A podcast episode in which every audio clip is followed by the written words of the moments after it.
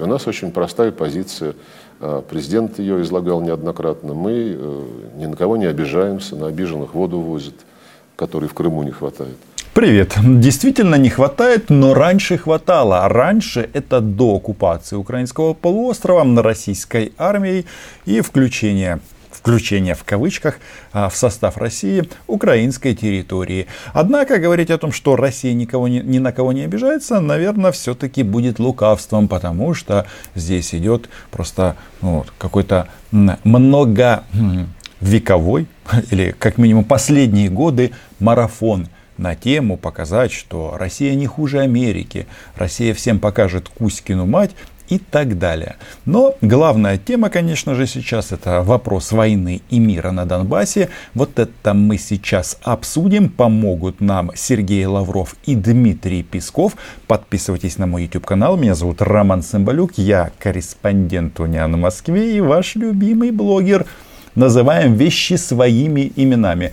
В предыдущем видео я так э, достаточно а, неплохо прошелся по президенту Украины, ну, скажем так, по институту президента Украины, потому что прошли вот эти вот трехсторонние переговоры Макрон, Путин и Меркель.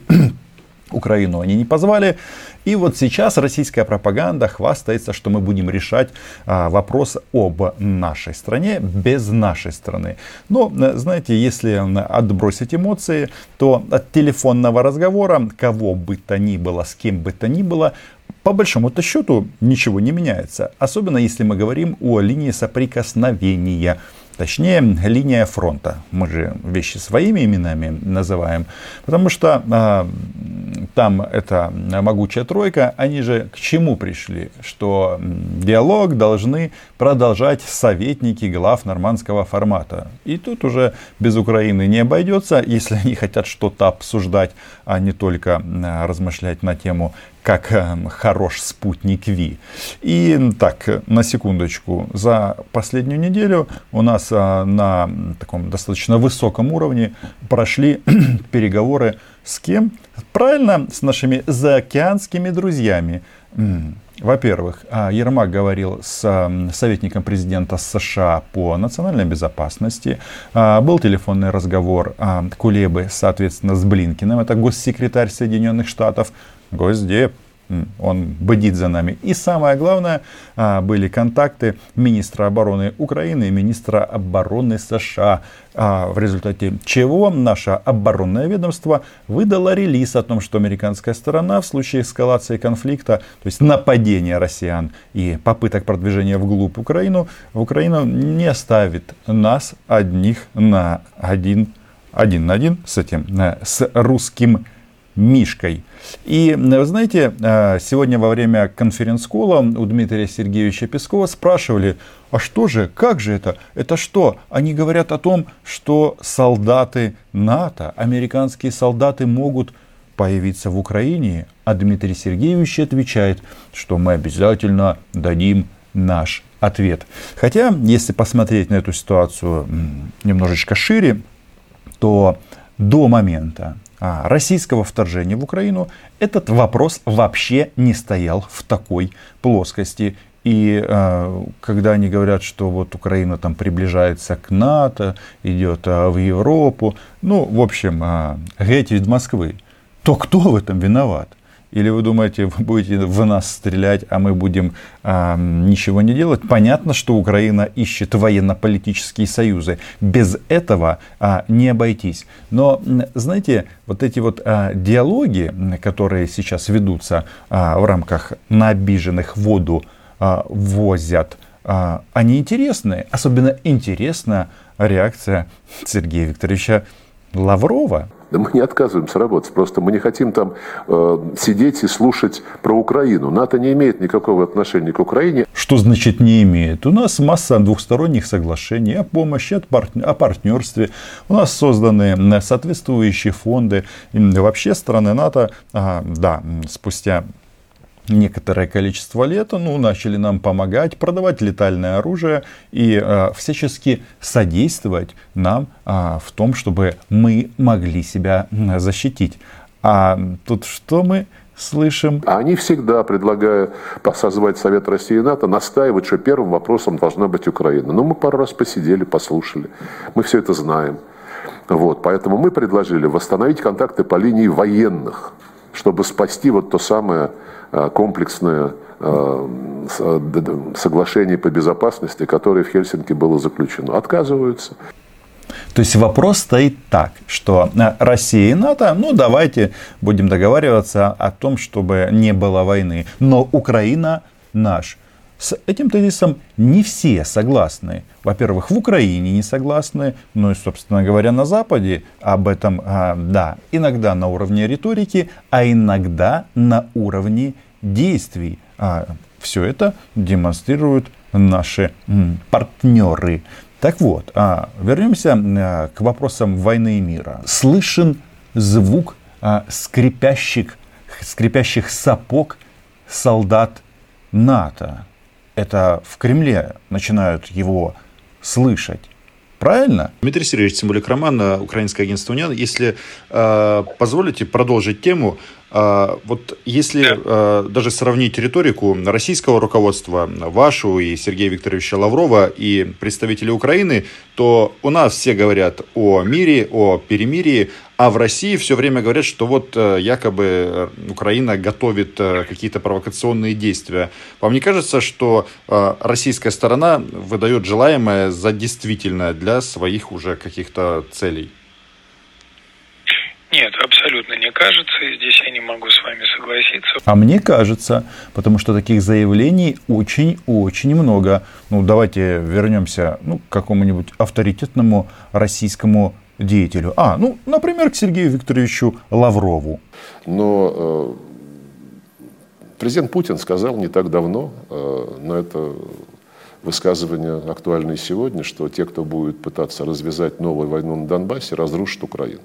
Президент Путин сказал это, отвечая на вопрос на российского э, боевика, а, а теперь российского боевика-российского политика, товарища Прилепина. Причем тогда он находился в Донецке. И происходило это все перед чемпионатом мира по футболу, потому что тогда Прилепин спрашивал, что же будет, если вот а, наш чемпионат на дикие укры попытаются испортить войной. Войной с нами, с русскими на оккупированной части Донбасса. А Владимир Владимирович тогда сказал следующее, он говорит, мы тогда лишим их государственности, то есть нас. После этого было много сказано. И различные товарищи, вот эти вот говорящие рты, они а, размышляли на тему, а, как будет сладок запах российских танков на Крещатике, но пока они не доехали. Ну вот получается, что а, Дмитрий Сергеевич не согласен со мной, что это они используют вот такую агрессивную военную риторику. Они там говорят о Донбассе, а почему тогда а, российский, российский военный компонент, российская военная группировка а, придвинута, а, передислоцирована непосредственно на границу с нашей страной? Наверное, а, ради мира. Ведь, кстати, вчера а, я у Дмитрия Сергеевича спрашивал, вы можете гарантировать, что они в отпуск не уйдут? Он говорит, мы никому не а, угрожаем, мы хотим мира. Но так ли это? Во-первых, э, риторика у нас как раз э, абсолютно конструктивная. Э, значит, мы ничего не пытаемся никакое желаемое выдавать за действительное. К нашему сожалению, действительность действительно весьма пугающая на линии соприкосновения. Провокация с, со стороны вооруженных сил Украины имеют место. Они не одиночные, а множественные. Эм, значит, э, а что касается риторики, то мы, я только что отвечал как раз на вопрос, э, на вопрос о заявлениях, сделанных в Киеве о необходимости там привлечения войск НАТО там и так далее, и так далее, понимаете? То есть мне кажется, что такие заявления говорят сами за себя. Но это ответ на концентрацию российской армии. Я... То есть нам пытаются продать э, э, снег даже не прошлогодний. Этому снегу уже ого-го, с 2014 года он находится в кремлевском морозильнике, и они рассказывают о том, что мы не участник конфликта. Я не знаю, как э, это можно объяснить. Но тут нечего комментировать, потому что это называется, да, называем вещи своими именами, это называется враньем. А, и российские представители на самом а, топ-уровне об этом говорили неоднократно, в том числе непосредственный начальник Дмитрия Сергеевича Пескова, не говоря уже о товарищах рангом пониже, которые ну, регулярно обсуждают Украину на федеральных каналах. Э, Сергей Викторович, в последнее время все чаще звучит слово «война». У нас с легкостью э, вылетает из уст и американских политиков, натовских политиков, еще легче из уст украинских военных. Э, вам когда-нибудь было более тревожно, чем сейчас? Может быть, я невнимательно отслеживаю заявления украинских политиков и э, представителей военного командования, но мне неизвестно, чтобы кто-то когда-то говорил о том, что мы там будем освобождать Донбасс или еще что-то. Силой будем это освобождать. Почему у нас таких нет заявлений? Нет, не потому, что мы нация пацифистов, хотя не без этого. Вопрос в том, что в сложившихся ситуации это просто невозможно. И вот из последнего. Тут знаете, какие сценарии, сценарии российские пропагандоны обсуждают, что, мол, вот в Киеве задумали напасть на мирных жителей Донбасса, и сделано это будет по такому сценарию, что вот Украина а, войдет на, на оккупированную часть Донбасса, разобьет там всех, ей понадобится на это два дня, а тем временем мировые лидеры будут звонить Путину от а, Байдена до Си Цзиньпиня и говорить, а, дядя Вова, не вмешивайся в этот процесс. И тут же добавляют, не надо им звонить, потому что российские отпускники сразу подтянутся. Так вот, они уже подтянулись. Ну, возможно, пока они границу с Украиной не перешли, они еще шевроны, а, как настоящие а, такие а, люди, которые очень гордятся тем, что они служат в российской армии, они свои шевроны и знаки отличия еще не сорвали. Ну, там обычно еще они снимают номера с автомобилей, закрашивают а, тактические знаки на российских воинских подразделений. Ну, некоторый марафет, естественно, они а, проводят. Но кто говорит слово война? Кто об этом все время твердит? М? Ну, по-моему, это же наши, эти, братушки, Блин. Конфронтация достигла, э, по-моему, уже дна, как сейчас принято говорить. А с другой стороны, все-таки есть у меня где-то в глубине души надежда, что люди все взрослые и понимают риски, которые сопряжены с дальнейшим нагнетанием этой конфронтации. И кто же это делает? Кто же это все сделал? Кто эти э, нехорошие люди, которые, которые э, ну, грозят всем. А, то ракетами, то какие-то мультики показывают, то а, подводные лодки их всплывают а, на Северном полюсе, и потом комментаторы говорят, что да, так этим же ракетам с этой позиции очень недалеко лететь до целей в Соединенных Штатах. Мне кажется, ну да, я всегда об этом говорил и говорю, что Владимир Путин просто торгует войном, войной и миром или пугает а войной и тем самым как бы говорит, что нужно со мной договариваться. Да, я такой, я всесильный, у меня ядерная кнопка, кстати, э, Сергей Лавров, он тоже а, на эту а, тему отреагировал такими словами, что вот украинские военные как раз и не заинтересованы в этом.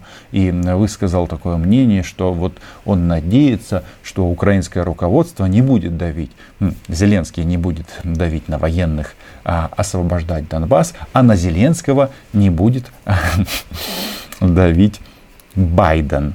Э, и э, мы это хорошо видим, например, на Украине. Э, президент Байден э, все-таки является одним из творцов современной Украины, украинской политики, войны на Донбассе. И он, я так понимаю, очень близко к сердцу принимает эту ситуацию и будет ее продолжать поддерживать в напряженном, горячем состоянии. Э, насколько вы оцениваете опасной ситуацию на Украине с учетом действительно американских поставок, которые уже пошли, с учетом тех решений, которые во вторник приняла Украинская Рада, которая уже реально говорит о войне, заявление украинских военных где мы находимся на украинском фронте. Войны с Украиной нет, а украинский фронт есть. А что-то здесь не вяжется. Между прочим, это говорит Вячеслав Никонов, который является действующим депутатом Госдумы, а не только телеведущим программы «Большая игра». Он, кстати, еще и э, внук Молотова. Но, знаете, это же элита российская. То есть это и есть российская власть. То есть она просто как бы меняет обличие. То они тут немножко депутаты, тут немножечко журналисты, а потом они опять поменялись. Но кто у нас а, этот а, создатель этого конфликта? Кто создал конфликт на Донбассе и в Крыму? Байден? Обама? Ну, отчасти, конечно, Обама, да, мог бы и в 2014 году пожестче отреагировать. Возможно, этого бы всего не было. Но вопрос, чьи отпускники отправляются на Донбасс? Американцев там пока замечено не было. Ни в форме, ни без формы. А, а вот а, россияне постоянно а, палятся. Да почему палятся? Они же не скрывают ничего. Повесили российский флаг над украинским городом и думают, что так буде завжди. Ні, так не буде. Я вот, если можно, уточню. Вот смотрите, вот а, Леонид э, Кравчук, э, представитель, руководитель украинской делегации в трехсторонней контактной группе, заявил, что предложил России с 1 апреля обеспечить соблюдение всеобъемлющего перемирия, э, цитирую. Но российская делегация не поддержала эту инициативу. Почему, если мы все э, вроде как за мир, а Россия занимает такую позицию?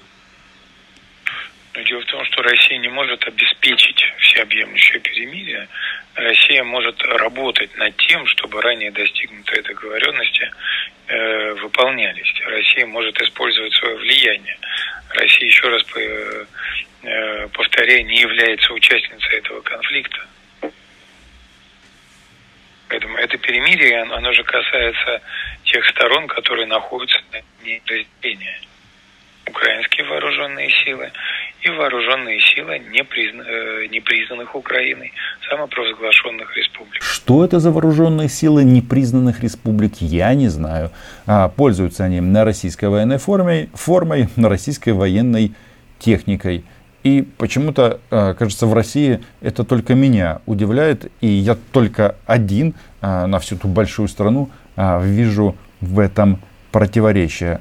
Но тут есть э, какое-то непонимание, мне кажется. Вроде бы мы тут по-русски все говорим, а ясности никакой нет. Вот Дмитрий Сергеевич говорит, что мы можем оказывать влияние. Ну, в смысле, на свою военную группировку на Донбассе. Ну, так оказывайте. Чего ж вы этого не делаете? Оказывайте. Но если оказывать это давление, ну, в смысле дать приказ, а, не стрелять, то а, чем же будет торговать Владимир Владимирович? Войны тогда не останется. Кстати, тут интересно, что у Сергея Викторовича спрашивали, ну вот, а, Европа такая наглая, такая подлая, эти Меркели, Макроны а, ведут себя неподобающим образом и не уважают Россию. Может быть, отключить им газ? А, ну, чтобы они наконец-то осознали, кто в доме хозяин. И вопрос Сергея Викторовича был очень интересный. Он говорит, что мы так не сделаем, мы не создадим условия, чтобы замерзали европейские потребители. Хотя ранее а, это в истории случалось неоднократно, когда они перекрывали поставки газа зимой в Украину. У нас там была первая газовая, вторая газовая, ну и, соответственно, страдала в первую очередь Южная Европа. И Сергея Викторовича почему-то аналогия теперь не с тем периодом. Он говорит, что мы так не поступим, как а, сделала Украина, а, отключив а, подачу воды из Днепра в оккупированный Крым. А знаете, почему они так не сделают? Не потому, что они там гуманисты там, или еще что-то. Причина совсем другая. Потому что, а, во-первых, а, европейский энергорынок – это рынок. И если вы оттуда уходите добровольно, то вас заместят другие поставщики. Именно. И самое главное, а за что же вы тогда будете строить танки, ракеты, а, платить пенсии и масса-масса всего другого? Коррумпировать а, европейских политиков. Ну, в общем, а, деньги есть куда потратить. Так что вот такой вот расклад. Подписывайтесь на мой YouTube канал, читайте наше агентство Униан. А, всем спасибо за просмотр. Если вам понравилось э, это видео, поделитесь им в социальных э, сетях.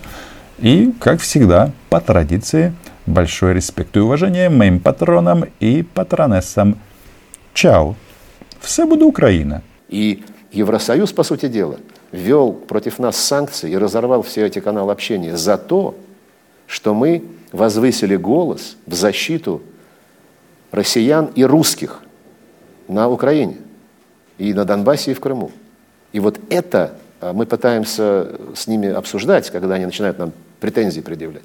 Но они, либо они, наверное, понимают, я надеюсь, что они все-таки а, опытные политики, но если они это понимают и не хотят учесть это в своей практической политике, то значит они заряжены на русофобию, либо они просто не могут сделать, поделать ничего с русофобским агрессивным меньшинством в Евросоюзе.